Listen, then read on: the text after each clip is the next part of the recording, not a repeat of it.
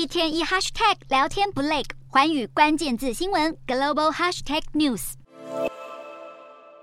放眼望去，位在乌东前线、战火最激烈的巴赫姆特，一栋又一栋的建筑物被轰炸得面目全非。曾经是人们定居的社区，如今已变成一片断垣残壁。乌俄开战迈入第二年，距离停火却依然遥遥无期。德国国防部长佩斯托瑞表示，正在与美国以及波兰商讨举行联合军演的可能性，以应对俄罗斯在北约东部边界的威胁。对于中国提出的乌俄停火协议，佩斯托瑞认为，中国一边提出和平方案，一边却又疑似考虑提供俄国武器，对北京当局的作风抱持质疑。美国中情局局长伯恩斯则对中国有意提供武器的消息更为笃定。伯恩斯警告，中国如果采取这样的举动，将会是非常不明智的决定。白宫国安顾问苏利文也指出，华府已经向中方明确表达，这么做将会引发严重后果。面对乌俄战争陷入僵持，还有美中关系近期因为侦察气球事件恶化，苏利文透露，拜登总统可能很快会与习近平进行对话。虽然气球事件过后，中方一再拒绝和美国沟通，不过苏利文表示，并不是所有沟通管道都被切断，